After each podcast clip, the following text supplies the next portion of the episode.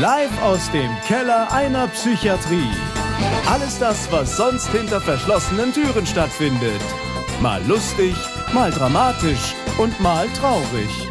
Echtes Klinikpersonal plaudert aus seinem Alltag. Jetzt bei einer neuen Folge Geschichten aus der Psychiatrie. Herzlich willkommen zu einer neuen Folge Geschichten aus der Psychiatrie. Und wie man sieht, bin ich heute, also die Leute müssten bei YouTube einschalten, um das zu sehen. Wie man sieht, bin ich heute wieder in einer ganz anderen Location und nicht in meinem Bettenkeller, weil ich habe jetzt in der dritten Staffel ist es so, dass ich tatsächlich auch in der einen oder anderen Location bin und nicht immer nur bei mir in der Uniklinik im Keller. Und heute sind wir im schönen Bad Neuenahr in einem, ich nenne es mal Kreativraum. Wir sagen Therapieraum, aber es ist ein Kreativraum. Ja, weil es schenkt schöne Bilder an der Wand. Allzweckraum. und Tonfiguren stehen am Tisch. Mein Wohnzimmer. Sehr gut. Ähm, ja, äh, mir gegenüber sitzt hier im schönen Bad Neuenahr in der Einrichtung eine ganz nette Dame, die ich auch über TikTok kennengelernt hatte. Und ähm, der Kniff war eigentlich für mich gewesen, dass sie ein Berufsfeld abdeckt, war, wo ich eigentlich fast keine Connection zu habe. Nämlich sie ist Heilerziehungspflegerin, die liebe Saskia. Hallo. Hallo. Schön, dass ich hier sitzen darf. Mit dir zusammen. Ich habe äh, von dir einen Getränkewunsch gehabt und du hast dir Paulaner Spezi gewünscht. Genau. Und ich war natürlich, ich habe natürlich es auch wieder kalt gestellt und ich habe mich nicht lumpen lassen Och, ja. und habe ein kaltes Paulaner. Aber jetzt bin ich gespannt, ob du das kennst. Ich habe auch ein kaltes Paulaner Spezi Zero. Das kenne ich tatsächlich noch nicht. Jetzt darfst du dir entscheiden, darfst dich entscheiden, welches du haben magst. Ich nehme natürlich das Nicht-Zero-Getränk. Obwohl du es mal probieren könntest. Das, ja, doch, wenn es aufmacht, ja, dann wir trinken es bestimmt selber. Beide kriegen es leer, oder? Ich gehe fest davon Ach, du, aus. ich soll davon- Ja, dann nimm du mal das, aber ich habe noch, noch mal zwei Flaschen dabei, von daher. Wir sitzen heute etwas weiter auseinander, was mich jetzt aber auch jetzt gar nicht stört. Das finde ich ganz interessant, weil ich mag diese Tischaufstellung hier und von daher prost ich mal quer rüber. Wohlsein. Wohlsein, Prost. Mhm. Und Das schmeckt voll gut. Man merkt gar nicht, dass das Zero ist. Aber so ist es ja bei diesen Zero-Getränken. Ne? Also wenn die kalt sind, schmecken die eigentlich immer gut. ja, äh, ich habe auch extra meinen Unterleger für dich hingelegt, der übrigens vom Stefan ist. Den hat der Stefan mir organisiert. Guck. Der ist Ja, der nette Stefan. der nette Stefan. Ähm, was Also ich, stell dich das Getränk da jetzt drauf, ja? dafür ist es da. Aber du kannst auch neben dran stellen und dann angucken. Das Wunderbar. Ist, ist mir auch recht. Stefan, hier auf dich, ne? Ähm, was ich zum Thema Paulaner, weil irgendwie hatte ich im Kopf, warum jetzt Paulaner bei dir jetzt so wichtig ist, beziehungsweise warum das für dich ein spezielles Getränk ist. Das würde ich jetzt gerne mal wissen. Weil ich habe da nämlich noch was rausgesucht, was ich dir danach erzähle, was ich super spannend finde. Aber du kannst mir sagen, warum das heute dein Wunsch war. Ähm, weil ich es einfach gerne trinke. Das hat gar keinen speziellen Hintergrund. Hast du keine, Ich trinke keine gerne Geschichte Mezzo- dazu? Nein, gar nicht. Also ich trinke gerne Mezzomix und das ist ja so ähnlich, ne? Und von daher da gibt's keine spezielle Aber du Geschichte. hast dir nicht Mezzomix gewünscht. Nö, weil ich das einfach, ich mag das gerne, wie das schmeckt. die Geschichte, die ich zu Paulana äh, habe, ich hatte mich nämlich erinnert, dass im Oktober vor einem, also letztes Jahr Oktober, das war übrigens auch die Zeit, wo ich hier drei Häuser weiter in der Klinik gelegen habe, gab es, ähm, gab es einen Rechtsstreit. Und zwar zwischen der Marke Spezi und der Marke Paulaner Spezi. Und da ging es darum, ob die das überhaupt Spezi nennen dürfen. Weil theoretisch ist das so von der Geschichte ist ja, Spezi ist ja auf Bayerisch so der Kumpel. Und sie mochten halt überhaupt nicht, dass, dass, dass Paulaner sozusagen den Namen benutzt, obwohl es in den 60er Jahren schon so eine Art Vereinbarung gab. Und die Firma, die die Spezi herstellt, hat gesagt, sie wollen das aber lizenzieren. Das heißt, die wollten von Paulaner Geld haben dafür, dass sie den Namen benutzen. Und dann gab es einen Rechtsstreit und der Rechtsstreit ergab vom Landgericht München, dass Paulaner das Spezi weiter so nennen darf, weil es schon so lange her ist. Und jetzt kommt's, ganz aktuell, letzten Monat hat dann die Hauptfirma, die das Spezi herstellt, ich glaube, es ist Riegele Bier oder so, die haben jetzt gesagt, okay, wir wollen das aber lizenzieren und sind zu Krombacher gegangen und haben mit Krombacher einen Deal abgeschlossen, dass Krombacher ab Mai jetzt das Krombacher Spezi rausbringen darf in einer etwas veränderten Variante und haben, und das finde ich auch echt assi eigentlich, haben ähnliche Farben wie das Paulaner Spezi genommen und du kannst jetzt Krombacher Spezi im Supermarkt kaufen. Aha. Ich fand das voll den, Okay. voll den spannenden Krimi irgendwie. Ja, aber das gibt es ja noch weiterhin. Das gibt's noch weiterhin. Ja, ich trinke auch das. Also das ist Paulaner Spezi.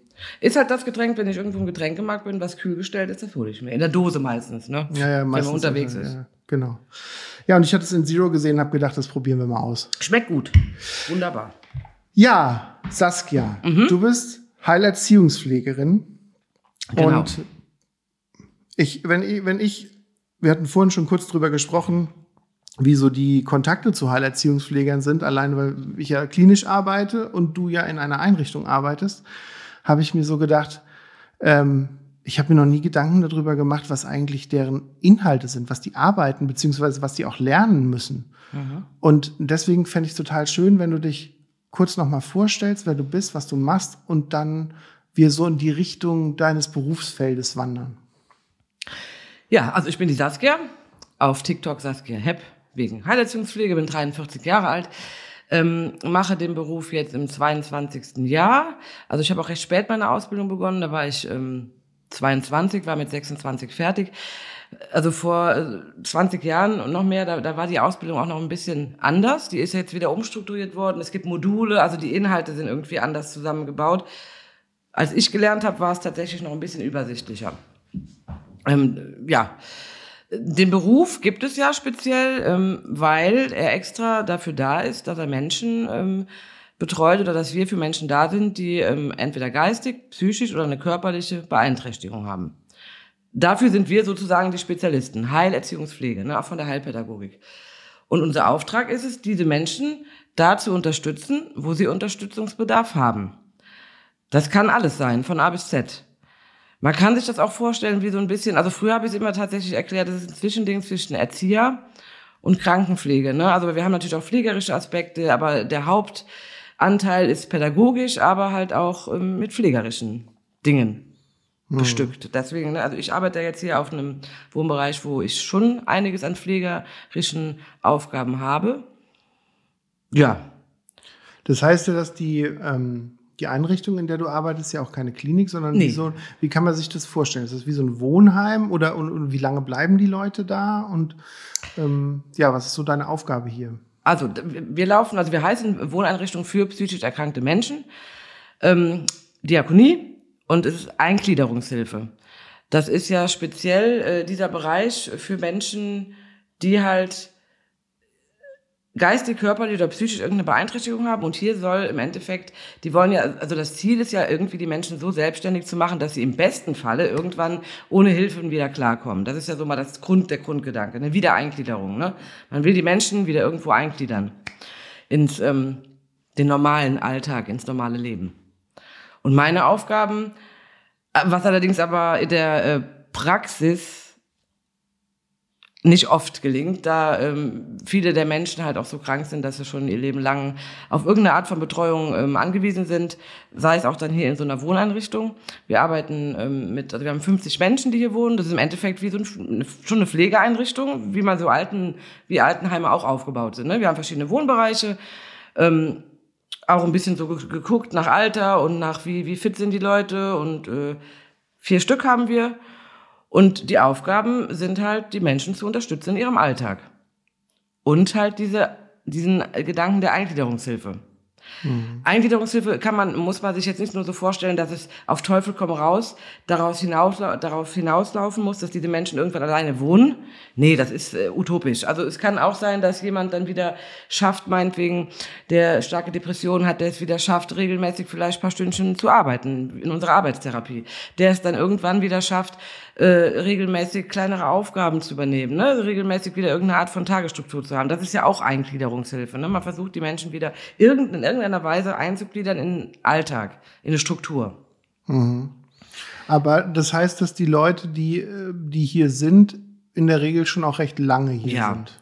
Wir haben, das kann man auch nicht so sagen, ist unterschiedlich, aber so der, der, Groß, der Größteil der Bewohner da ist das hier schon, ähm, also die werden ihr Leben lang auf Hilfe angewiesen sein. Die brauchen ihr Leben lang in irgendeiner Weise eine Wohneinrichtung, wo sie wohnen.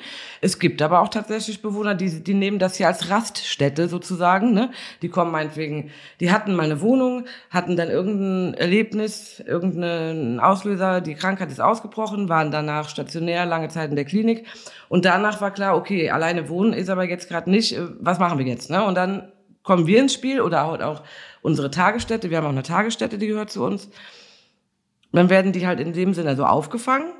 Und dann kann es durchaus sein, dass die Menschen meinetwegen ein Jahr, zwei Jahre, drei Jahre hier wohnen.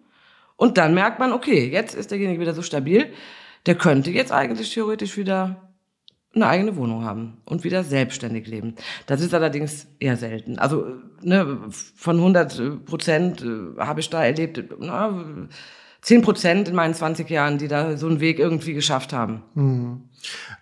Die meisten Kontakte, die ich in meinem Podcast habe, sind meistens klinische Kontakte. Deswegen bin ich echt froh, dass ich heute mal, ich hatte ja vorhin schon gesagt, ich muss mir das hier eigentlich mal angucken. Ja, das machen wir gleich. Ähm, was für Krankheiten sind hier zugegen? Weil in der Klinik sagen wir immer, keine Ahnung, wir haben ja Psychose, Depression, Zwang, bipolare Störungen, Persönlichkeitsstörungen.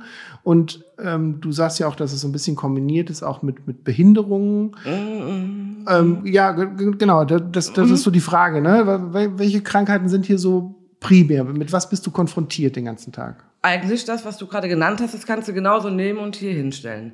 Diese Dinge, die du, die Krankheit, die Diagnosen, die sind auch hier vertreten.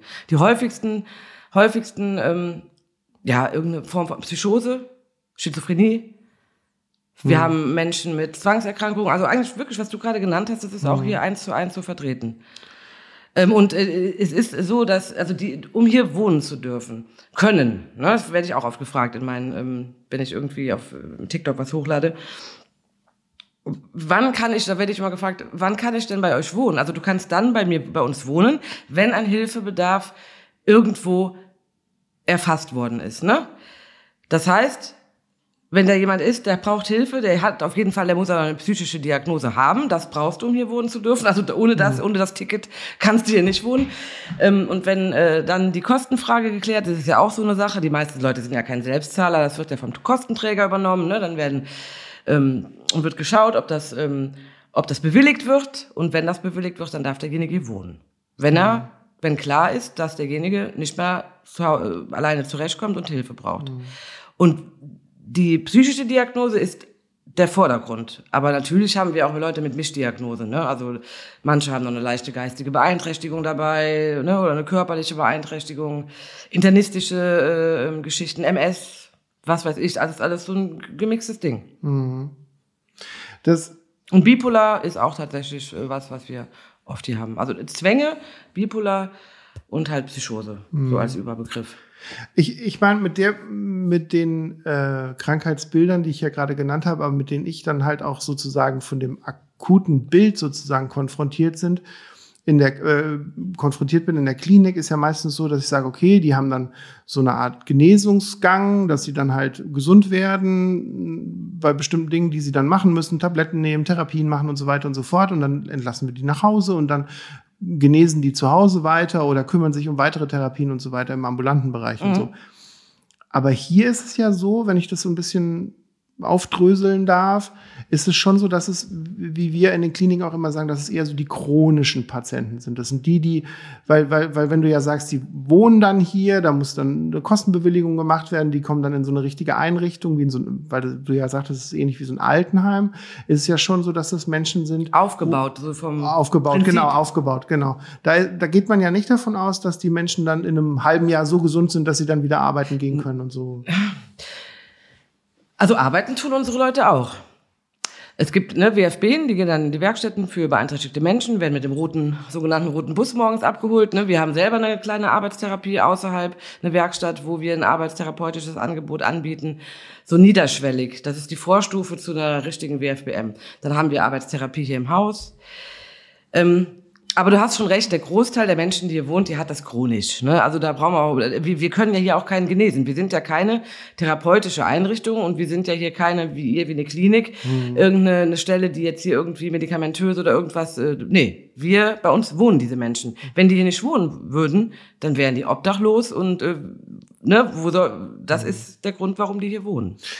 Wenn wenn ich mir jetzt vorstelle, weil das kann ich mir vorstellen, dass es auch eine Frage ist, die, die meine Hörer vielleicht interessiert, wie, wie kann ich mir so einen Tagesablauf von dir vorstellen? Was machst du den Tag über? Von mir jetzt? Ja, von dir, genau. Ähm, ja, was mache ich so den ganzen Tag? Einen guten Eindruck. ich bin präsent. Ich bin einfach präsent. Ja, was mache ich? Also ich arbeite ja generell nicht im Schichtsystem. Wir haben ja hier auch ein Schichtsystem normal, deswegen sage ich im Prinzip wie in alten Pflegeeinrichtungen, ne? aber ich arbeite nicht im Schichtsystem mit. Ich arbeite, ich fange morgens an, um Viertel nach sieben reise ich hier an, gehe runter in die Küche, rauche mit dem Koch eine Zigarette und wir warten auf den Brötchenmann. Mhm. Dann fahre ich das Brötchengedeck nach oben und dann fängt der normale Wohnbereichsalltag an. Ne? Dann ist auch ganz, also ich arbeite als Fachkraft auf dem Wohnbereich und ich habe noch eine Kollegin meistens dabei. Wir sind immer zu zweit morgens und dann machen wir die ganz normalen ähm, Wohnbereichsalltag. Das heißt, die Menschen werden gepflegt, die werden geduscht, die werden, ähm, die Medikamente werden vergeben. Es werden morgens sind ja die meisten Arzttermine. Es werden Arzttermine begleitet. Hatten wir heute Morgen auch. Wo du dann ein riesen Tamtam. -Tam. Nee, da war, ich hatte Gott sei Dank das Glück. Ich musste nicht mit. Ich hatte das Vergnügen letztes Mal mit dem Herrn.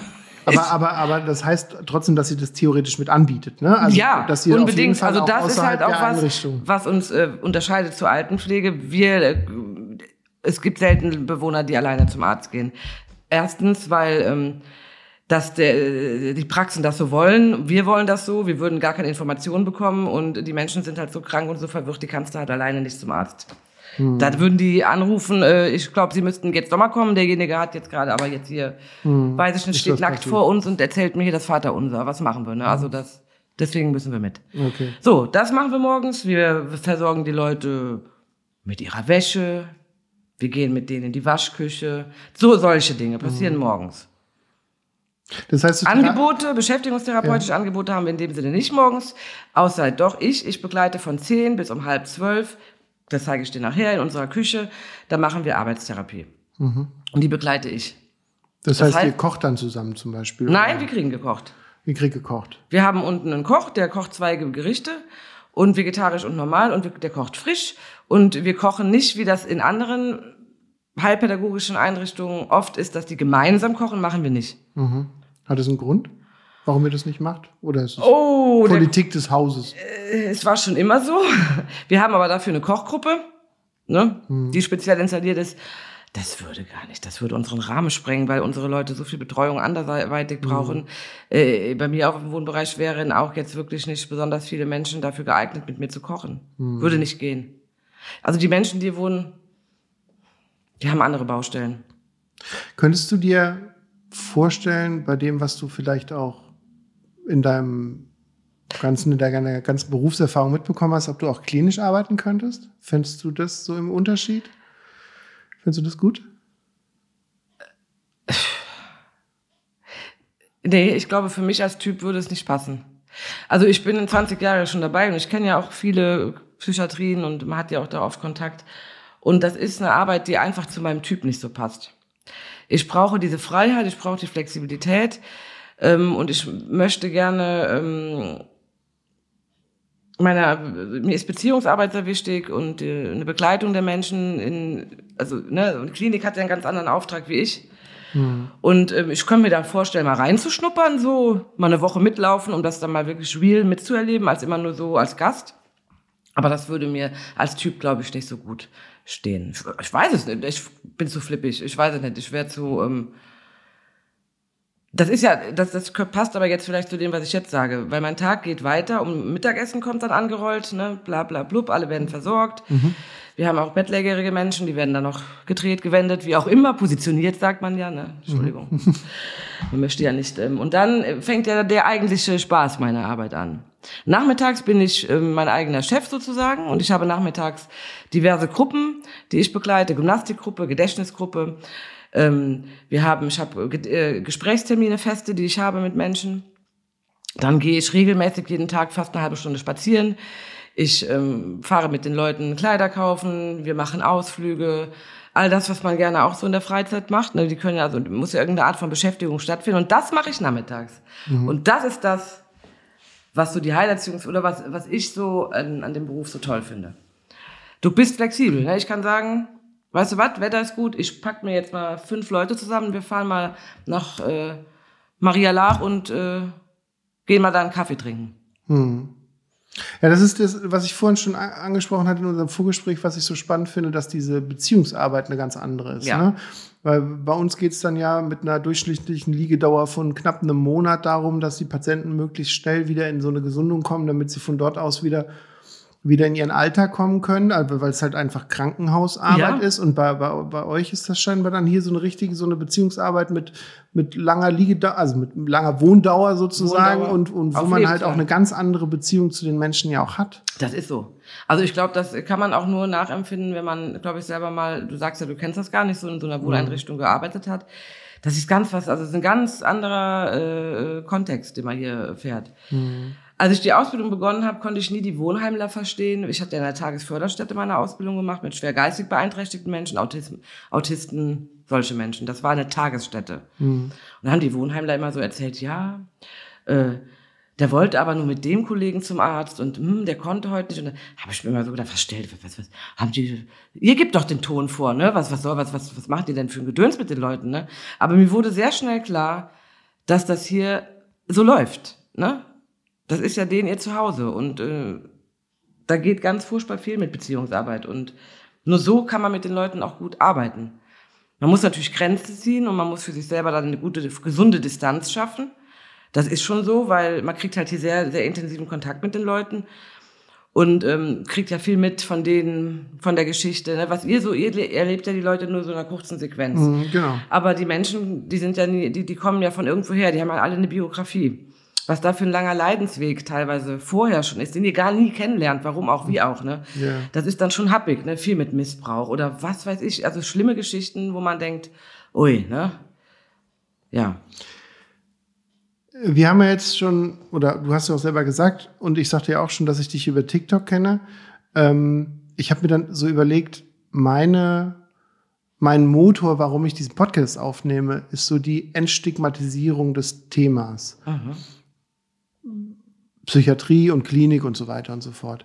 Und wenn man deine Videos sich anschaut, da sind ja, ich sage ja, gefühlt 90 Prozent dabei, wo man richtig schön schmunzeln muss. Schmunzeln, ja, das ist gut. Und ähm, äh, manchmal auch lachen. Und, und aber man merkt, dass du halt auch so eine ganz enge Beziehung zu den Menschen hast, auch weil du sie zeigst. Also weil manche zu sehen sind mhm. und das ist ja auch abgesprochen. Das schreibst du ja immer auch ganz ja. aktiv, weil da wahrscheinlich genug äh, Nachfragen kommen, ja, ja. dass es mit Chef und Bewohner abgesprochen ist.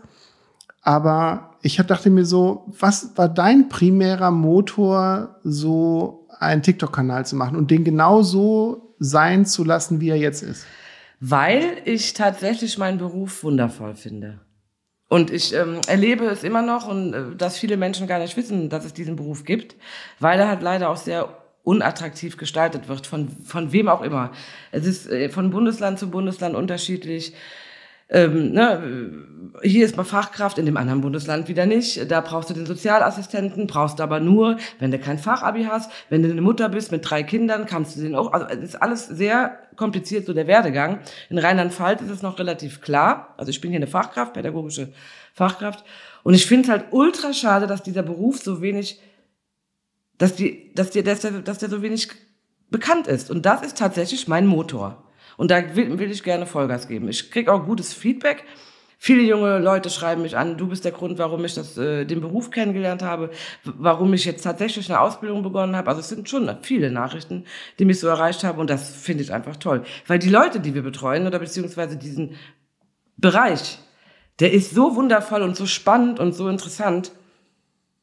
Da weiß ich nicht. Also wenn man, das muss man wissen. Das muss mhm. bekannt werden. Ich hatte ja mit dem Stefan von TikTok auch zu tun, deswegen, das ist halt so die Parallele, die ich jetzt im Rahmen meines Podcasts halt auch schon hatte, weil ich halt das auch ein netter Krankenpfleger aus Berlin ist.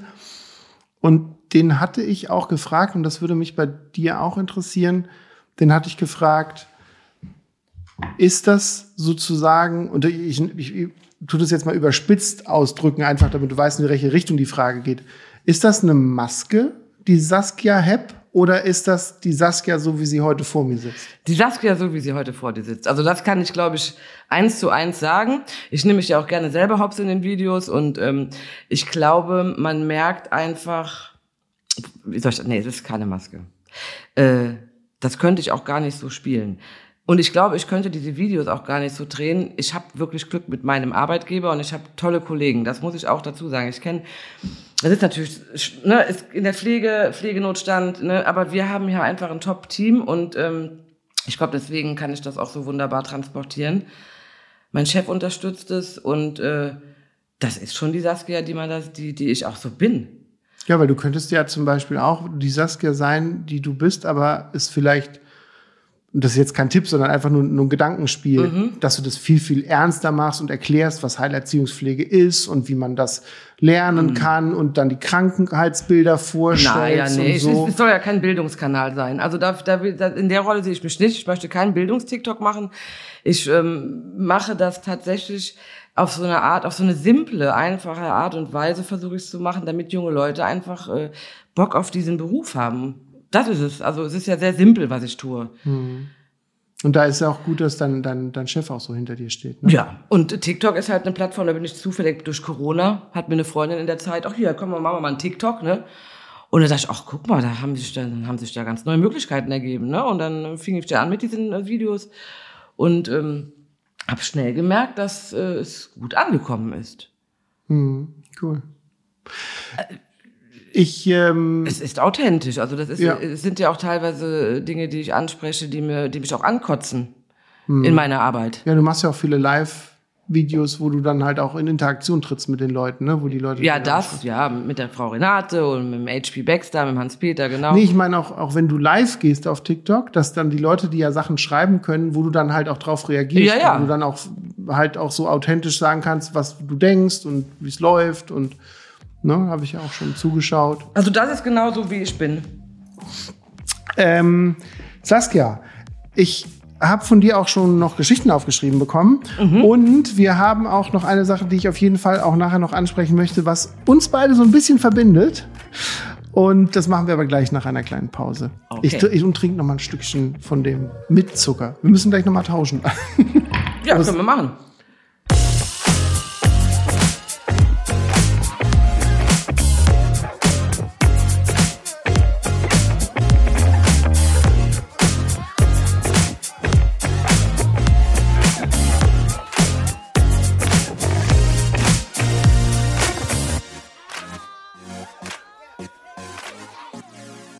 So, da sind wir wieder. Wir haben gerade festgestellt, dass es ziemlich ölig heute draußen ist. Ja. Und dass wir dahin fließen. Aber ähm, morgen soll es gewittern. Dann wird es besser. Ja, aber hier in der Region muss ich sagen, hier in der Region mit Gewitter und Unwetter, Bad Neuenahr-Ahrweiler, Kreis Ahrweiler, vor zwei Jahren die Flutkatastrophe. Ja. Da sind hier immer alle dann etwas, das ist. Äh, das finden die nicht mehr so lustig, wenn es regnet. Ich selber auch, also ich bin da auch, also das war ja man, schon sehr anstrengend. Man muss tatsächlich sagen, ich bin ja mit dem Auto hier heute hergefahren. Und wenn man sich darüber bewusst wird, was hier passiert ist ähm, und in welcher, welchem Ausmaß das hier passiert ist, und man dann auf, ich sage jetzt mal, eine neu gebaute Brücke schaut, über die ich mit dem Auto gefahren bin, äh, die ganzen Häuser so auf Wasserkantenhöhe, wo die ganzen Fassaden abbröckeln. Das ist dir aufgefallen, ne? Das ist mir super aufgefallen. Ja. Also, wo man auch sagen könnte, ja, hier sollen ja angeblich ganz viel Gelder geflossen sein. Ich kenne mich, ich weiß es nicht, will es auch nicht bewerten. Ich lasse es auch unkommentiert, weil ich weiß es nicht, aber ähm, man merkt das hier schon noch. Ja. Also das ist auch sowieso ein Thema, was uns auch als Team und als Einrichtung hier und generell die ganze Region ich meine, wer es mitbekommen hat im Fernsehen vor zwei Jahren, der erinnert sich vielleicht noch dran, aber wenn man hier live dabei war und ähm, ich bin am nächsten Tag zum Dienst gekommen hier, äh, also es hat schon ähm, viel mit uns allen gemacht. Es gibt Kollegen, die haben ihr Haus verloren. Ein Kollege von mir saß auf dem Hausdach und hatte Angst, dass ein Gastank reinfährt. Äh, ne, saß mit der Familie auf dem Hausdach. Ähm, eine andere Kollegin hatte morgens zwei Leichen im äh, Garten schwimmen. Also das waren schon äh, ganz ähm, krasse, einschneidende ähm, Wochen, die danach auf uns zukamen als Einrichtung. Auch wir waren ja kurz vorm Schließen. Die A hat uns ja nicht mitgerissen, weil wir zu hoch liegt. sind, genau, aber wir haben halt auch unter diesen Auswirkungen, ne? Wir hatten kein Wasser, wir hatten keinen Strom. Stellt euch das vor. Kein Wasser, kein Strom. Wie willst du Leute pflegen? Wir haben mit Gießkanne hier die, ähm, die äh, Bobs in die Bahn rein äh, äh, schwimmen lassen. Das war also, es war an der Grenze zu allem dem, was wir tragen konnten. Und wir waren ja nur die Hälfte am Kollegen, weil die andere Hälfte mit ihrem Privatleben äh, zu tun hatten. Das war eine sehr einschneidende Zeit. Und da reden wir heute, wenn wir darüber reden, immer noch sehr emotional drüber. Und auch mein Chef, der hat damals grandiose Arbeit geleistet. Kriege jetzt immer noch Gänsehaut, wenn ich drüber rede. Wir haben da so gut funktioniert und haben uns, ja, Also ich kann mir auch vorstellen, dass die ganzen Leute, die hier wohnen in der Einrichtung, ja auch, gerade auch in dem Kontext psychische Krankheit, ja auch super belastet gewesen sein müssen. Och, tatsächlich haben die meisten das gar nicht richtig mitgenommen. mitgenommen. Die haben nur fast festgestellt, dass der Kaffee nicht pünktlich kommt und dass das Wasser nicht geht und dass der Fernseher nicht geht. Und man möge doch bitte jetzt dafür sorgen, dass bitte, dass das Fernsehen geht und äh, was überhaupt denn hier, ne, und wann es denn Essen gibt. Also das ist dann wieder so typisch Hospitalisierung. Ne? Die Leute sind halt chronisch krank, die kennen das nicht anders. Um acht hat der Kaffee dazu stehen. Und ob jetzt unten die ganze Stadt unter Wasser steht, aber das haben wir denen dann schon auf Deutsch auch erklärt, dass das heute nicht Priorität eins ist und auch in den nächsten Wochen es hier ganz anders laufen wird. Also viele haben es tatsächlich gar nicht mitgeschnitten, weil einige Menschen, die hier wohnen, verlassen dann nicht mehr ihr Zimmer. Das war für uns dann unendlich schwierig, sich zusammenzureißen, währenddessen du so gestresst bist, dir Sorgen machst um Freunde, um Kollegen, ne, hier noch den Leuten irgendwie, ne, nicht auszuflippen und zu fragen, mal, hast du noch alle Latten am Zaun? Was für ein Kaffee? Ja? Ich muss jetzt in die Außenwohnung fahren und muss gucken, ob da noch jemand lebt. Noch fragen? Das war schwierig, äh, die Kontenance zu bewahren. Aber wir haben es geschafft und es hat uns als Team und es hat, es war, es hat was mit uns gemacht in der Zeit. Hast du das auch bei TikTok ein bisschen aufgearbeitet, das Thema? Ich hatte zwei TikToks darüber gemacht, ja. Wir hatten danach auch tatsächlich hier ähm, eine Begleitung, wurde uns angeboten. Wer reden mag, mag reden. Weil ich selber habe ja Privatgott, also ich wohne ja woanders. Ich wohne im Prohltal, das hat jetzt, ne, aber ich komme halt täglich hier hin. Es gibt ja Kollegen, die wohnen halt hier in dem Gebiet und haben tatsächlich ihr Zuhause verloren. Und wir haben auch Kollegen, die jetzt, wo man das wirklich merkt, so posttraumatisch, ne, die jetzt nach einem Jahr, ne, die nach einem Jahr angefangen haben, zusammenzubrechen. Ja, weil dann ist man in der Situation dann sozusagen Wie in das der Lage klassisch. zu leisten ist und Genau. dann irgendwann bricht man auseinander. Wenn es dann alles so weiter, dann bricht man. Also das ist, äh, das hat was mit den, das hat mit uns allen hier in der Region was gemacht. Unsere Heimat ist ja weg. Wir hatten ja äh, wochenlang auch mit den Leuten keine Möglichkeit, irgendwohin ähm, spazieren zu gehen. Es war überall alles Staub. Hier waren ja sechs Wochen lang, äh, war nur Tatütata zu hören. Das war, kann man sich gar nicht vorstellen. Hier waren Bundeswehrleute, hier gab es, äh, äh, hier war so viel Rummel. und alle Nase lang irgendein Politiker noch, ne? Das habe ich gar nicht so, das hat mich auch eher weniger interessiert. Wir hatten wirklich, wir haben hier versucht, die Grundbedürfnisse, die Maschinerie am Leben zu halten. ne? Wir hatten ja keine Medikamente, unsere Ärzte waren weg, keine Apotheke. Mein Chef hat aus Koblenz von seinem Hausarzt die Medikamente bekommen für hier äh, 60 Mann. Äh, Also wenn ich darüber rede, ich werde auch schnell dann gedanklich, weil das so viel war. Und das, ähm, ja, Kann man sich gar nicht so vorstellen. Der Kurpark, wir hatten eine ganz lange Zeit überhaupt, wir konnten mit den Leuten ja nicht spazieren gehen. Hier war ja alles kaputt. Was du jetzt siehst, ist ja okay, aber ähm, wir sind ja durch Ruinen gegangen. Es war äh, äh, kaputte Häuser, es sah ja aus wie nach einem Bombenanschlag. Überall im Park, die ganzen Wege, wo wir gegangen sind. Die Bewohner, ne, du musstest dir auch mal, ja, wie, wo ist denn hier, äh, hä? Das Ja, also- Flussbett von der A ist ja so super verbreitet gewesen, so, ne? Also so durch, durch, das, durch die Rauschen, dass es halt auch ziemlich chaotisch aussah alles, ne? Ja, das war ja. Wir haben unten im Eingang haben wir eine kleine Collage hängen. Ähm, wir haben Gott sei Dank keinen Bewohner verloren. Schlimmer war es ja in Sinzig für die Lebenshilfe. Das sind auch Kollegen praktisch, ne? Die ähm, arbeiten ja in der Wohneinrichtung. Lebenshilfe kam auch damals durch die Presse. Da sind ja ähm, zwölf Bewohner ähm, in der Nacht verstorben. Die Nachtwache war da. Man hat irgendwie, ich will es auch nicht bewerten, ich bin auch kein Feuerwehrspezialist oder was. Ne? Man hat ja da zu spät auch Warnungen gegeben.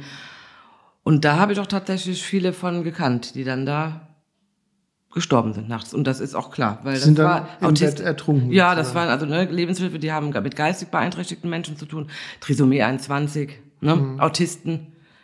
Die wussten da gar nichts. äh, Und die arme Nachtwache, ne? Also Mhm. Das, es war, ja. Hm. Kann man sich gar nicht vorstellen. Nee, wenn man das im Fernsehen sieht, äh, dann, das war auch immer damals ganz crazy. Ich bin ja jeden Tag, Tag zur Arbeit gefahren und ähm, bin in diese Bubble Kreis Ahrweiler rein und hier war ja alles Schrott, alles Staub, Tatütata den ganzen Tag und äh, hier Kampf, um nicht, äh, nicht das Haus zu schließen, nicht um zu evakuieren. Und wenn ich dann heimgefahren bin, bin ich in die Bubble, da ist alles ganz. Das war immer ganz crazy zu verstehen. Ne? Du hattest den ganzen Tag im Müll, im Schrott hier, warst du unterwegs ähm, und dann bist du abends nach Hause und da, also man kam sich teilweise schlecht vor, man hatte schlechtes Gewissen gehabt, dass man jetzt, meine Kollegin, meine Freunde haben nichts mehr und du sitzt jetzt hier an deinem, also das war ich, ich, irritierend. Ich versuche mir, ich versuch mir gerade, weil es ist ja sozusagen Common Sense, also das, was, was, was so ähm, in der, in der Gesellschaft als Wahrnehmung ist, alle Leute, die in der Pflege arbeiten, sei das jetzt Ärzte oder Pflegekräfte oder halt auch Heilerziehungspfleger und so weiter, die sind ja alle eh schon durch ihre Arbeit belastet. Und wenn ich mir jetzt vorstelle, dass du ja theoretisch on top noch dieses Chaos mitgemacht hast, dann kann ich mir gar nicht vorstellen, wie du das geleistet hast. Also ich meine. Das haben wir so geleistet, indem wir ähm, als Team total eng zusammengerückt sind und wir hatten ja Gott sei Dank bei uns jetzt nichts mit ähm, Todesfällen zu tun. Ne? Also, aber man hat natürlich täglich irgendwas gehört und äh, es alleine eine Fahrt durch die Stadt. Wir hatten, wir mussten uns ja auch Kanister Wasser besorgen. Da mussten wir mit, mit dem Hausmeister mit äh, 20 Kanister Wasser zum THW. Wir hatten keine Inkontinenzmaterialien. Da waren hier überall sowieso so Lazaretten gebildet. Ne? Also es war irre. Und man ist schon, man, man war hier, das war wie so eine eigene Welt in der Zeit. Das war äh, unsere Team, unsere Übergaben waren auch da ganz anders. Im Endeffekt ging es ehrlich gesagt in der Zeit kaum um die Bewohner. Die, die, das war okay. Es ging tatsächlich um das viele drumherum, was wir alle jeden Tag als Eindrücke wahrgenommen haben. Wir haben da furchtbar viel drüber geredet.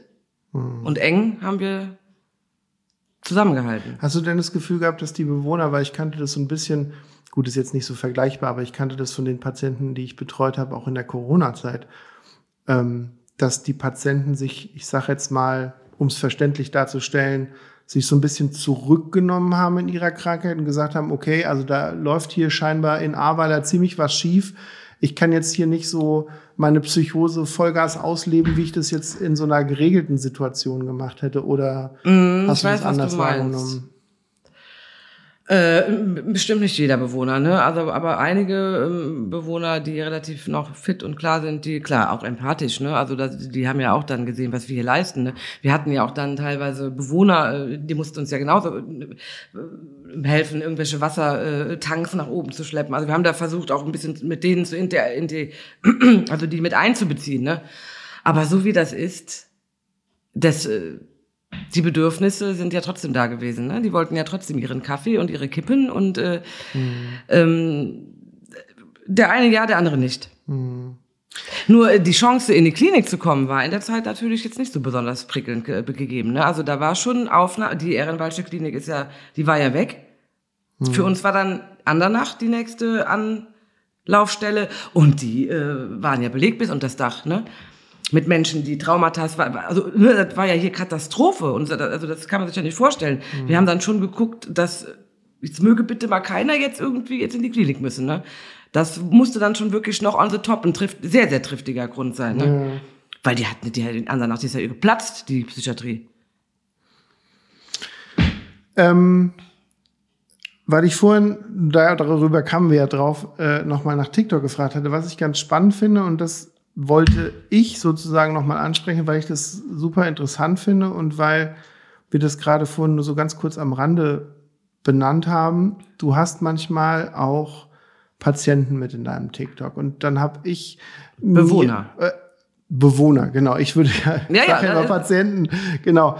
Ähm, und mein Gedanke dazu war, dass es da ja immer wieder so ein bisschen negative Nachrichten sicher auch von Zuschauern gibt, die dann sagen, ja, wie kannst du die vor die Kamera ziehen und so weiter und so fort. Und ich wollte gerne mal nur ganz kurz so auf diesen rechtlichen Background schauen, weil verbessere mich, wenn ich da falsch liege, aber die Patienten haben ja ein Recht auf eigene Entscheidungen. Und die sind ja nicht bevormundet, sei es durch dich oder durch einen Betreuer oder durch irgendjemanden, der irgendwas hat. Du sagst es.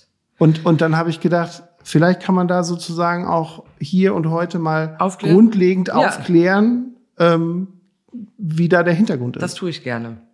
Ich bin jetzt auch nicht mit den Paragraphen so bewandert. Ne? Also ganz simpel ausgedrückt, nur weil ein Mensch eine psychische Erkrankung hat, ist er nicht entmündigt. Und nur weil der Mensch einen gesetzlichen Betreuer im Background hat, darf er trotzdem seine eigenen Entscheidungen treffen. Ähm, es gibt ja einen speziellen, also eine spezielle Sache gibt es, das ist ja der Ein Einwilligungsvorbehalt. Das ist das, wenn, ich glaube, das stimmt, dass wenn der gesetzliche Betreuer den hat, dann darf der Bewohner nicht entscheiden, wo er selber wohnt, tralala. Also dann ist das schon sehr, keine Geschäfte abschließen, ist das ein sehr großer Einschnitt. Einschnitt. Aber äh, alles andere darf und soll der auch selber entscheiden. Und bei uns ist es so, jeder Bewohner, der hier einzieht, unterschreibt zuerst mal eine Datenschutzerklärung, weil wir ja halt auch bei Festen öfter schon mal ein Foto schießen, das hängen wir unten auf die Wand aus, ja. So, das ist schon mal die erste Sache, die abgesichert ist. Gibt Bewohner, die sagen, nein, möchte ich nicht, und das wissen wir auch dann, und dann wird derjenige nicht fotografiert. Ne? Wir haben Menschen, die aus der Forensik kommen. Bei denen ist das öfter so. Die haben da ein Problem mit dann, wenn sie irgendwie auf einem Foto erscheinen. Ähm, das ist Punkt eins. Und dann frage ich natürlich denjenigen selber, ob der Bock hat mitzumachen und erkläre, was ich da tue, wer das sieht und so weiter und so fort. Aber natürlich muss ich von meinem gesunden Menschenverstand schon auch in mich reinhorchen und muss gucken, was ist denn das für einer? Ne? Ist der geistig in der Lage, das auch zu verstehen, was ich mache? Oder rafft er gar nicht, um was es hier geht? Weil dann wäre es natürlich schwierig. Ne? Deswegen sind die zwei Be- Bewohner, die ich, mit denen ich das tue, das sind auch die einzigsten, mit denen ich das hier tun wollen würde. Und das würde auch jetzt, nicht- das wird auch nicht weiter, dass andere Bewohner hinzukommen, weil äh, bei denen passt es.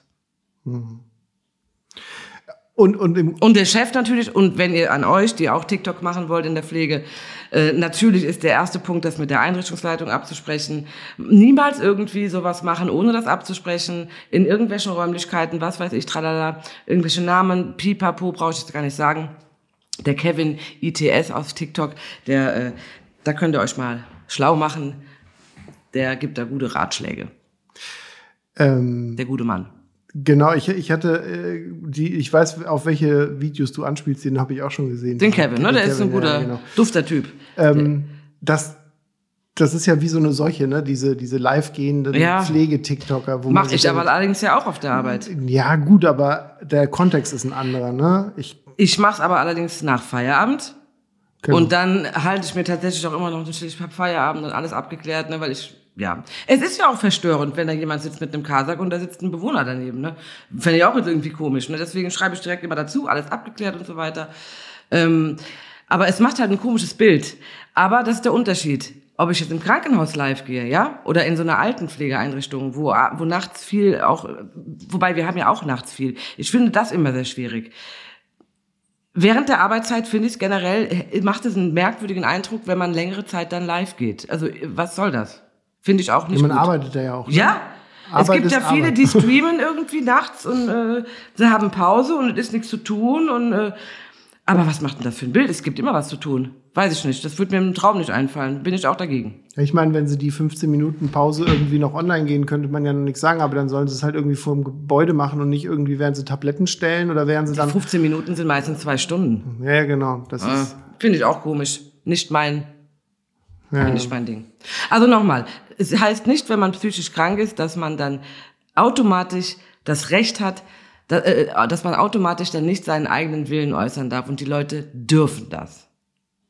Die sind nicht, weil die hier wohnen, entmündigt oder in irgendeiner Weise nicht ernst zu nehmen. Das ist ein ganz furchtbares Vorurteil, was nicht gilt.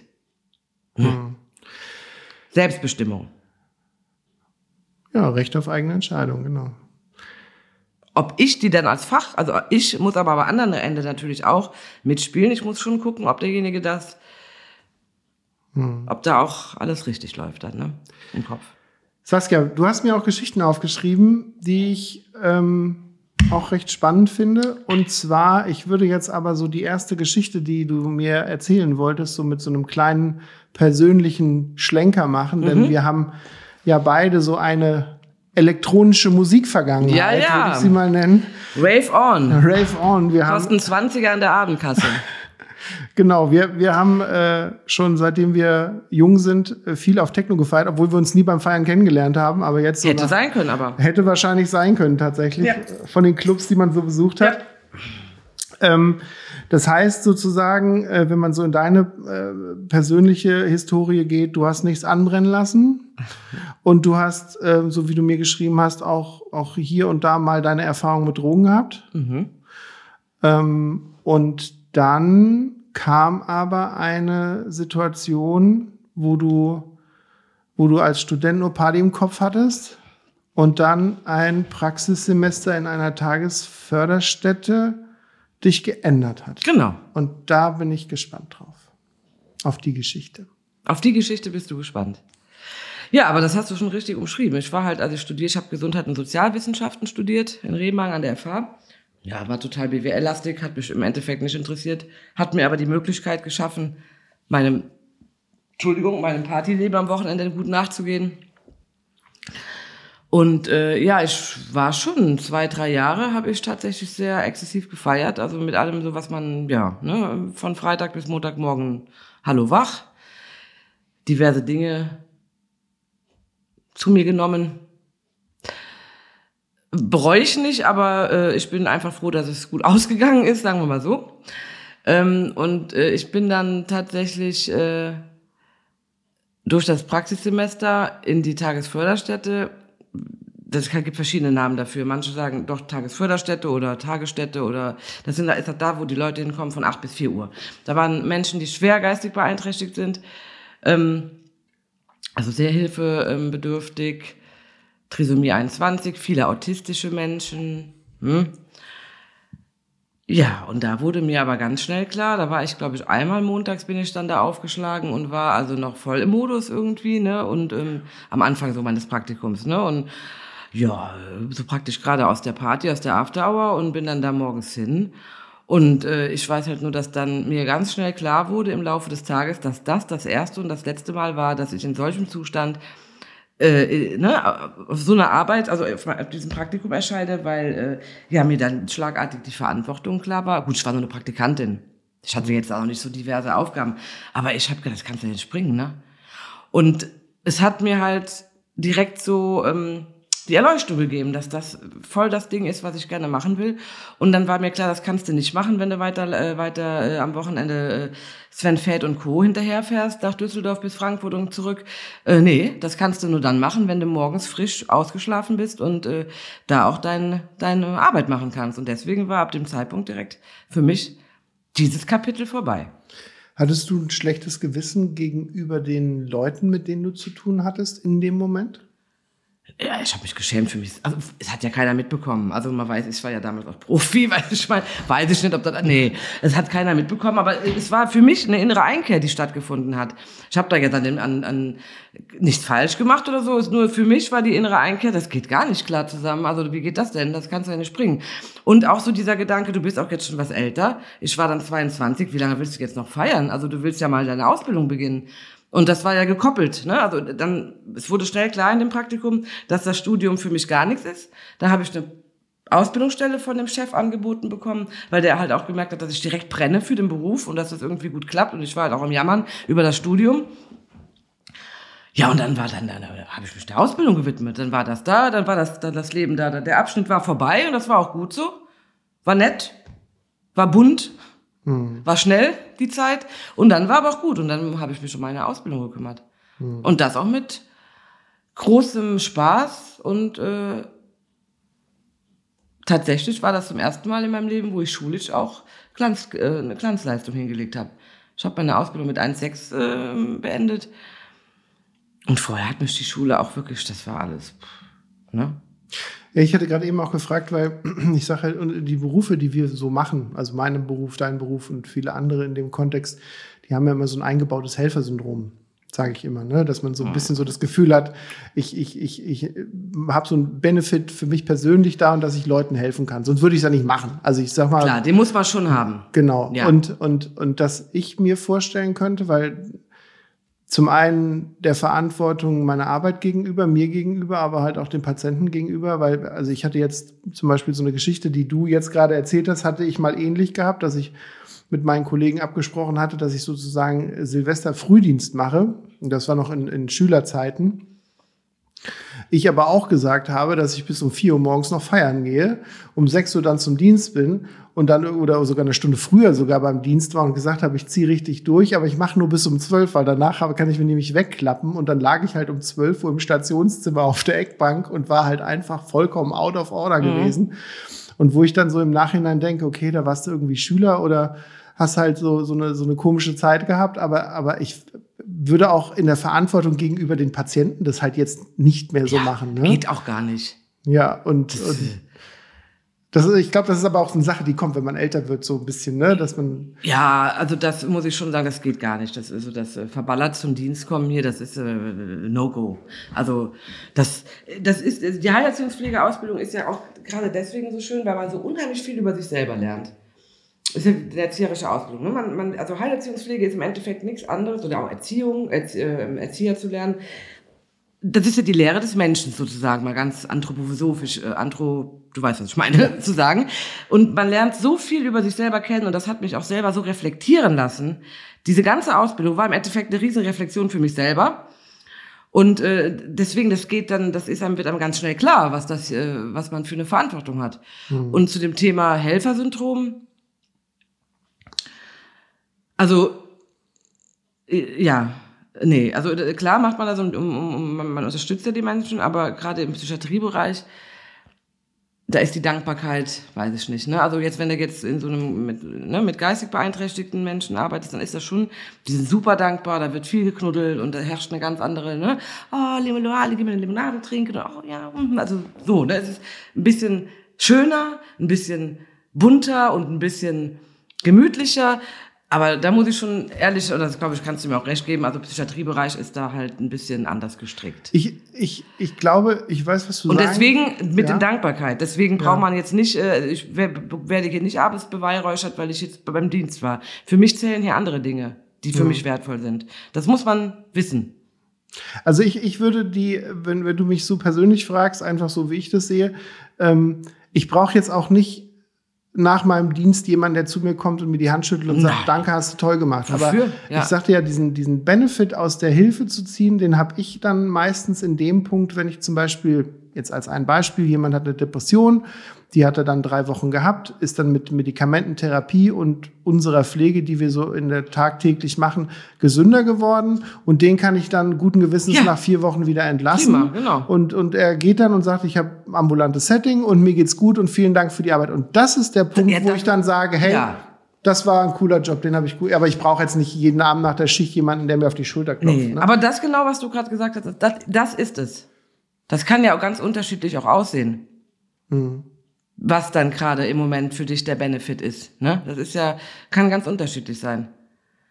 Ja. Ähm, du hast mir noch eine Geschichte aufgeschrieben. Und zwar hattest du mal einen Kontakt mit einem Suizidversuch gehabt. Das war mein erster, mein erster, werde ich auch oft gefragt, das ist so das Erste, was mir immer in den Sinn kommt, ja. Und ich, ich, ich fand die Geschichte, die du mir danach, also die zwei Sätze, die du mir danach aufgeschrieben hast, spannend und die möchte ich super gerne auch etwas ausgekleidet hören. Aber als erste Frage würde ich da mal vorschießen, was war das denn für ein Suizidversuch? Was hat derjenige, diejenige denn gemacht? Ähm, ja, sie wollte, sie war gerade dabei, sich die ähm, Pulsadern aufzuschneiden. Und hatte es auch schon versucht und es war auch schon im Gange. Mhm. Und was ist dann passiert? Habe ich einen RTW gerufen. Also ein Rettungs, ich übersetze es nur den Rettungswagen. Ja, genau. Mhm. Und das war halt, äh, da war ich ganz frisch aus der Ausbildung. das war so, ähm, mein erster Kontakt mit diesem Thema. Suizid. Hm. Das, und daran, das bleibt einem so ein bisschen im Gedächtnis, was da so war. Also wie das war. Und die, und die hat dann danach, hat die wohl mhm. die auch noch Vorwürfe gemacht. Ja, ja. Die wohnte, also die Dame wohnte in der, ist, Dame oder Herr, ist ja auch egal. Derjenige wohnte in der, ähm, in der Außenwohnung und ähm, ich habe denjenigen halt betreut. Es gab immer so gewisse Absprachezeiten, wo man sich trifft, um irgendwas zu regeln und so. Und an dem, an dem Freitag, wo ich ins Wochenende bin, hatte ich denjenigen, glaube ich, nicht persönlich gesehen, nur am Telefon gehabt. Und da war, war schon irgendwie komisch. Gut, ist ja manchmal so. Wir können ja nicht die Welt retten, darum geht es nicht. Aber ich hatte irgendwie, war es schon komisch. Und montags, glaube ich, hatten wir versucht, da anzurufen, telef an, anzurufen telefonisch, weil irgendwas auch zu klären ist. Weil Montag halt ist, hallo, wie war dein Wochenende? Außenwohnung heißt auch, dass die gar nicht sozusagen unter dem Dach, wo nee, du arbeitest, waren. Woanders, Wohn- in einem Mietshaus, woanders. in einem ganz normalen Mietshaus. Ah, okay. Gilt aber als stationärer Wohnheilplatz bei uns. Mhm. Ähm, ja, und dann hat sich keiner gemeldet. Und dann bin ich dann dahin gefahren, weil uns das alles ein bisschen spanisch vorkam. Wir haben ja Schlüssel für jede, äh, für jede Wohnung. Und dann habe ich die, glaube ich, nicht aufbekommen direkt. Dann habe ich sogar noch den Hausmeister angerufen, weil die innen drin irgendwas gemacht hat. Dann hat der mir aufgemacht und dann bin ich rein. Ja, dann habe ich dann halt das gesehen, komplett abgedunkelt. Es war irgendwie auch total verwüstet, dreckig. Irgendwie, die hat seine Katze, die hat überall hingeschissen irgendwie. Also es war am Wochenende wohl irgendwie aus aus dem Ruder gelaufen. Und ich habe dann die, denjenigen auf dem Sofa vorgefunden, ähm, blutend und ähm, saß dann dann so. Und man muss ja auch sagen, in dem Kontext, dass diese Situation für dich zwar neu war, aber das ist jetzt, äh, gerade wenn ich aus meinem klinischen Alltag denke, dass dich sozusagen jemand darüber nachdenkt, sich umzubringen, beziehungsweise Ja. dann auch Dinge vielleicht tut in die Richtung, das ist eine Sache, die schon hin und wieder auch vorkommt. Ja. Und bei dir wahrscheinlich Auf auch jeden Fall. vorkommt, Nur ne? das war damals der erste Kontakt mit diesem Thema. Mhm. Da habe ich noch nicht lange hier gearbeitet, vielleicht ein halbes Jahr. Hm, Also schon über 20 Jahre her. Ja, klar, das kommt oft vor. Ja, und das war halt dann so, da habe ich die Dame, dann wurde die abgeholt. Polizei, wer da alles so kam, weiß ich nicht mehr genau. Ähm, und dann habe ich denjenigen im Krankenhaus besucht. Und dann hat äh, derjenige gesagt, ja, äh, na vielen Dank auch, dass ich jetzt wegen dir noch weiter leiden und leben muss. Ja, und da habe ich dann, ja, da haben wir dann mal später auch, und habe ich mit Kollegen natürlich, und das hat irgendwie, das fand ich krass. Aber das Gute daran, daran sieht man ja wieder dann, derjenige lebt jetzt aktuell glücklich und zufrieden in einer eigenständigen Situation, führt ein gutes Leben und hat es, ne, und äh, hat es geschafft. Also, und äh, ja, und lebt halt jetzt noch. Und ist zufrieden. Ich überlege mir gerade, wie muss es für dich gewesen sein, wenn jemand dir sowas um die Ohren knallt? Also wenn einer sagt, ich wollte sterben, warum haben sie mich gerettet? Was soll der Scheiß? Also jetzt gerade auch, wo du gesagt hast, wie gut es der Person jetzt eigentlich ja auch geht, ne? Und dass man sagt, okay, vielleicht, das würde die jetzt ja natürlich ganz anders sehen, aber wenn du gerade frisch in dem Beruf bist, was hat das mit dir gemacht? Ähm, das hat das mit mir gemacht, dass ich diese Geschichte immer noch nicht vergessen habe und dass ich ähm, weiß, wofür ich äh, das getan habe, denn äh, wir erleben, ich erlebe ja auch in meiner Arbeit, meiner täglichen, dass es trotz, obwohl es hoffnungslos aussehen kann, es immer, das Blatt kann sich immer wieder mal wenden. Ja, in dem Moment war ich davon einfach baff. Ne? Ich wusste da ja, ich hab, weiß auch gar nicht, was ich da geantwortet habe. Äh, äh, äh, äh, ne? ja, Berufsneuling. Ich wusste ja gar nicht, ich kam von einem ganz anderen Bereich, ne, mit geistig beeinträchtigten Menschen. Das war ja eh Feuer und Wasser. Ne, das war ja allein das schon mal irgendwie im Kopf klar zu kriegen, dass die Leute hier schon selbstständig sein dürfen. Denn die dürfen in die Stadt. Das ist keine, kein Gefängnis, das wird ja auch oft gedacht, ne? Die dürfen das. Auch wenn sie es nicht können, dürfen sie es trotzdem, ne? Wenn sie das selber entscheiden, dass sie jetzt meinetwegen äh, nackt gerne auf der äh, Hochstraße stehen wollen, äh, dann, dann tun die das, ne? Hm. Ist halt gesellschaftlich nicht so anerkannt. Genau, man muss dann vielleicht schon demjenigen versuchen zu erklären, dass es vielleicht doch nicht gerade der richtige Ort dafür ist, ne? Und ob er da mal nicht lieber vielleicht im Garten das Ganze machen möchte, ne? Aber so, ne, dieses, das hat mich einfach, da war ich baff, glaube ich. Und ich habe danach auch mit der Frau nichts mehr zu tun gehabt, weil das war auch damals dann so, dass äh, die ja dann später ähm, wieder zurück ist in ihr Setting oder was, ne? Und ich habe das abgegeben. Weil das war auch klar, dass ich dann da jetzt nicht mehr dafür der richtige Ansprechpartner für bin. Da war auch dann zu viel, das war zu, ähm, da war es kaputt, das dadurch, ne? Und ich konnte das auch, glaube ich, in den jungen Jahren nicht, das war mir auch recht. Sollen, sollen andere jetzt weitermachen. Das ist ja auch möglich, ne? Nicht jeder kann mit jedem gut umgehen. Nee. Und ich finde es auch vollkommen okay, wenn man Dinge abgibt und sagt, nee, also der geht mir jetzt heute mal gar nicht gut rein, äh, bitte übernimm du das, sonst äh, kann ich heute nicht gut mit umgehen. Hm, Ich, ich hatte das in, in anderen Gesprächen auch schon gehabt, weil ich hatte auch mal eine, eine, eine ambulante Psychotherapeutin gehabt, die auch darüber gesprochen hat. Und die hat auch gesagt, dass sie dann einfach einen bestimmten Fall, der ihr aufgrund ihrer persönlichen Geschichte zu nahe war, einfach gesagt, ich kann diesen Fall nicht übernehmen, Genau. weil das mir zu nahe geht. Mhm. Und wir sind ja alle keine Pflegetherapeuten, Roboter sozusagen, sondern wir müssen ja auch auf unsere eigenen Genau. Gedanken da auch achten. Ne? Und dass man dann, ich meine, dafür ist es ja schön, dass man auch Kollegen hat oder dass man auch sagen kann, Ja. hey, das ist ähm, Das war in dem Fall auch dann so, ne? Dann war mir das, glaube ich, dann, ich hätte nicht mehr gewusst, wie ich mit der jetzt dann weiter arbeiten soll. und das ist ja auch ziemlich adäquat. könnte, ne? Ja. Wäre jetzt mit 20 Jahren Erfahrung auf dem Rücken, ne? Hätte ich da jetzt, würde ich dann anders mit umgehen, ne? Aber damals war das das einzig Vernünftige. Ja, ähm, du hast mir noch eine Geschichte aufgeschrieben und ich habe danach auf jeden Fall auch noch mal ein paar Fragen an dich, die ich mir überlegt hatte, die ich dir so stellen könnte. Weil ich habe am Ende mal so ein bisschen ungelenke Fragen. Du hast gesagt, dass du jemanden begleitet hast, der dann auch leider gestorben ist und der dir aber sehr nah war, wo du mir vorhin im Vorgespräch sogar gesagt hast, den hättest du auf den Geburtstag eingeladen. Auf meine Oder auf die Hochzeit. Hochzeit sogar eingeladen. Habe ich aber auch immer versprochen. Ja, was, wa- was war das für eine Geschichte und warum war der Mensch so besonders für dich? guck, ich fange automatisch an zu grinsen, wenn ich an ihn denke. Besonders war, weil ich sehr, ich war, es war, der, derjenige wohnte in der Außenwohnung und ich habe den täglich besucht. Ähm, der war tagsüber in der WFBM in Bonn Das ist was?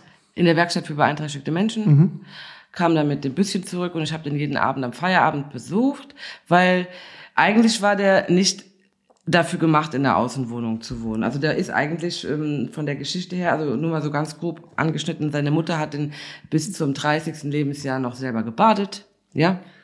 Die Mutter war selber psychisch krank. Es stehen auch andere Dinge im Raum, was da so schief gelaufen ist. Ne? Sie hat ihn mit 30 noch gebadet, den Po abgewischt.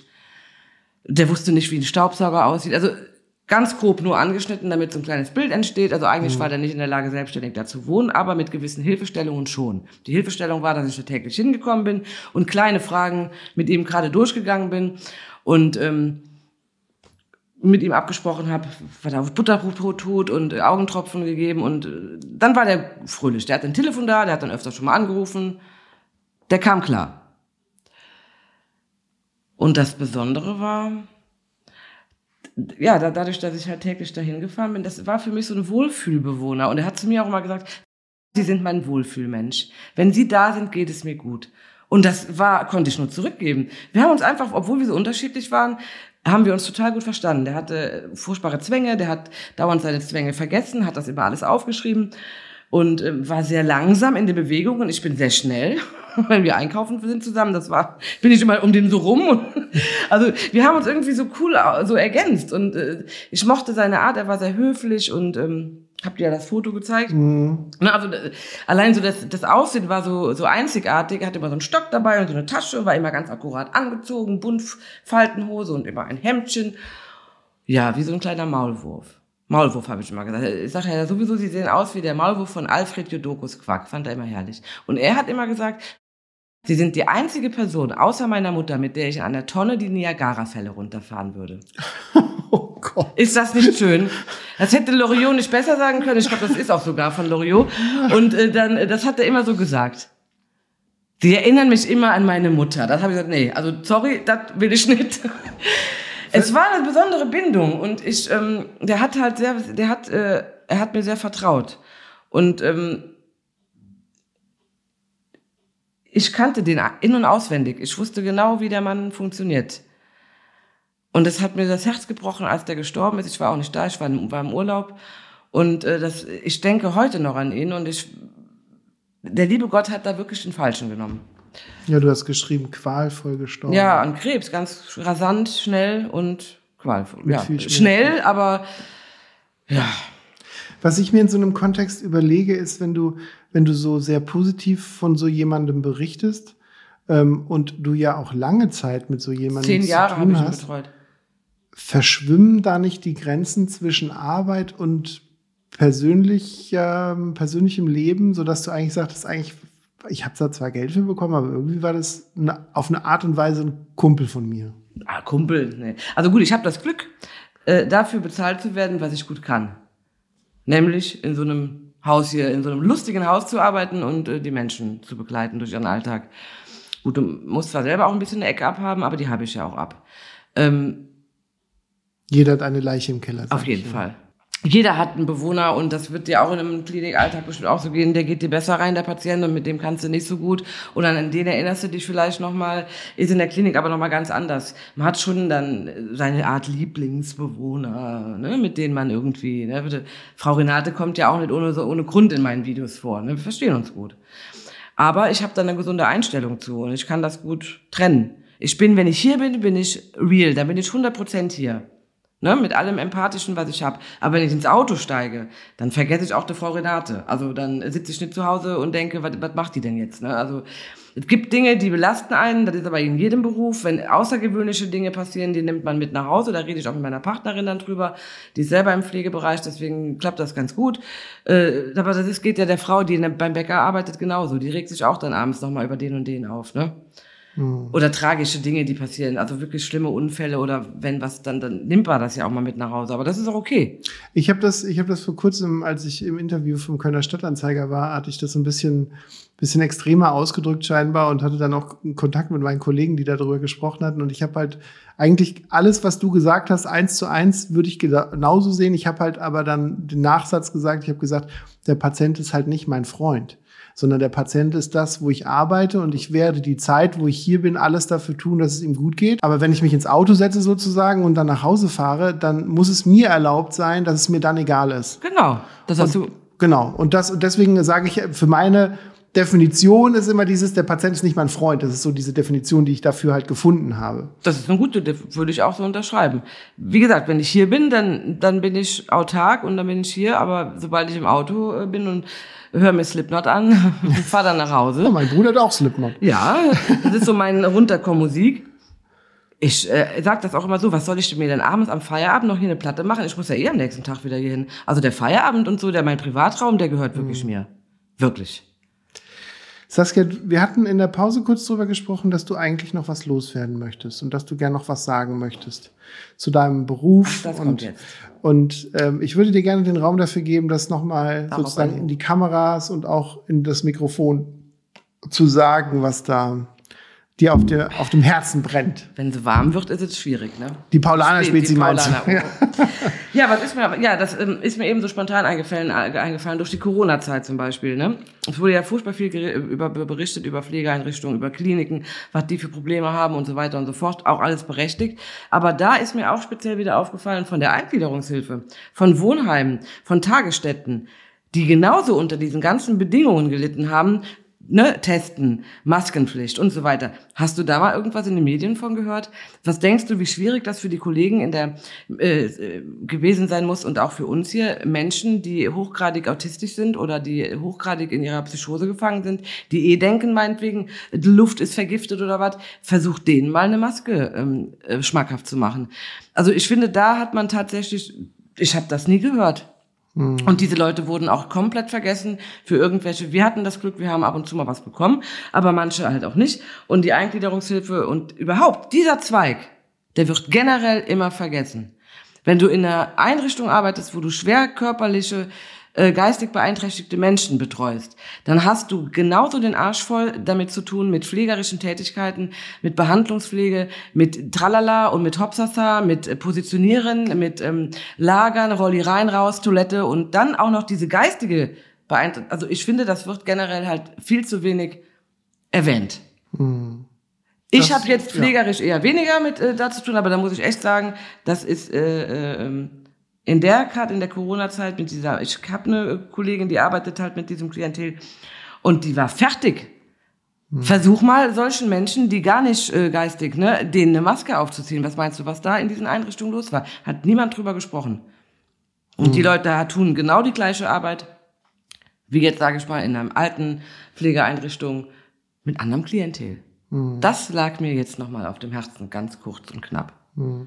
Ich kann, ich kann dazu sagen, was ich auch interessant finde, das wirst du wahrscheinlich bestätigen, ist, dass die, ähm, dass die therapeutische Arbeit zum Beispiel aufgrund von so Mikrogestiken und Mikromimiken, ne, dass man sozusagen jemandem ins Gesicht schaut und weiß, wie es dieser Person geht.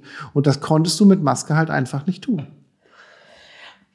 Ich habe letztens, ja, sorry. Ich habe letztens die Situation gehabt, ähm, ich habe eine zweite Arbeitsstelle, ähm, wo ich auch pflegerisch äh, tätig bin und da habe ich jemanden jetzt das Wochenende, das erste Mal, da bin ich sehr selten, jetzt jemanden gesehen, den ich damals nur in der Corona-Zeit kennengelernt mit Maske. Ich habe den das erste Mal ohne Maske gesehen und habe gesagt, wer ist das? Wer bist du denn? ja, ja. Wirklich. Ja, also es ist keine Geschichte, sondern es ist wirklich echt strange. Ja, und halt auch, das war für uns auch ein, das und dann kam ja noch in der Zeit diese Flutkatastrophe on top, ne, in dieser Corona Corona Zeit. Mhm. Also ich muss da sagen, ja, der, diese äh, Masken und Testpflicht und äh, versuch mal diese Menschen auch, es gibt ja auch viele Menschen, die haben sich ja einfach nicht testen lassen. Ne? Mhm. Wenn der da hochgradig äh, in seinem Wahn steht und mir gerade einen erklärt, äh, äh, aber Jesus Christus sagt ihm, man möge ihm bitte kein Stäbchen in die Nase schicken und wenn doch, dann äh, würde ich aber, ne, dann schiebe ich dem kein Stäbchen in die Nase. Mhm.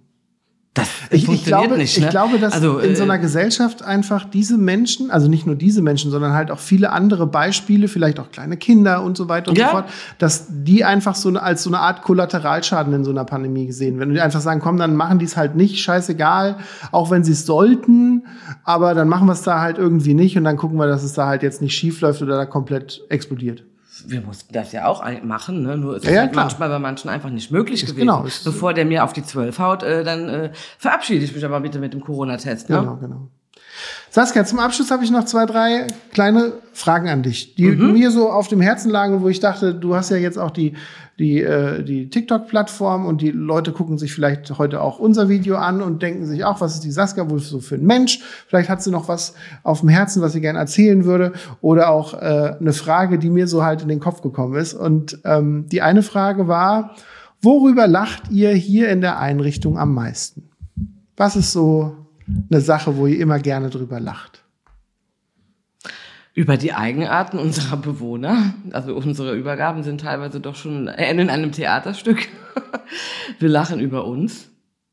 Und mit den Patienten? Habt mit den Patienten. Themen? Wir schmunzeln auch gerne über unsere Bewohner, aber in einem respektvollen äh, Rahmen. Worüber lachen wir? Über die ganz normalen Dinge jedes täglich. Also gestern, äh, heute, gestern haben wir zum Beispiel einen Lachkrampf gehabt, kann ich kurz erzählen.